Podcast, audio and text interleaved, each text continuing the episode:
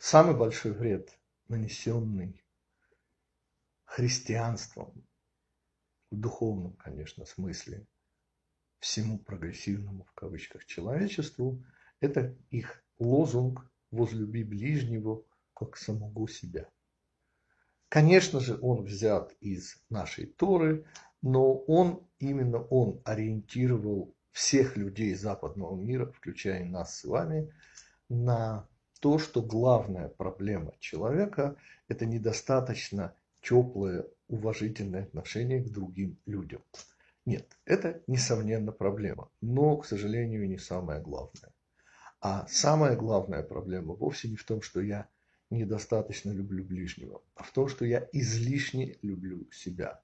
Тем самым меняется вектор направления. Проблема, конечно же, и она практически кажется нерешабельной.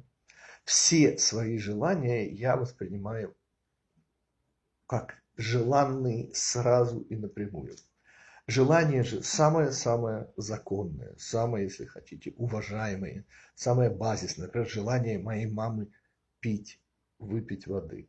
Оно, конечно же, воспринимается мною и вами, желание ваших самых любимых, самых уважаемых людей, о посредством, то есть посредством нашей главы и иже и иже с ними. На самом же деле, конечно же, вот это прямое восприятие себя и своих желаний, несомненно, желанных желаний, в зависимости от того, выполнили мы их в конце концов или нет, означает, что все-таки проблема главная наша с вами в излишней люблю себя любимого.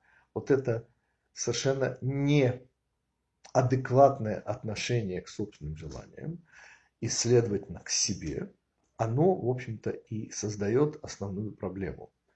Наша способность выйти из Египта, из-под власти фараона, подразумевает совершенно простую удивительную вещь. Не улучшение отношения к другим людям, а способность относиться к своим желаниям, как желаниям, несомненно, самого-самого любимого и дорогого, но другого человека. Где же бы я научился относиться к своим желаниям, как желаниям пусть самого любимого, но другого человека, то и оказалось бы, что я отношусь к желаниям других людей, мною уважаемых и любимых, как к своим желаниям.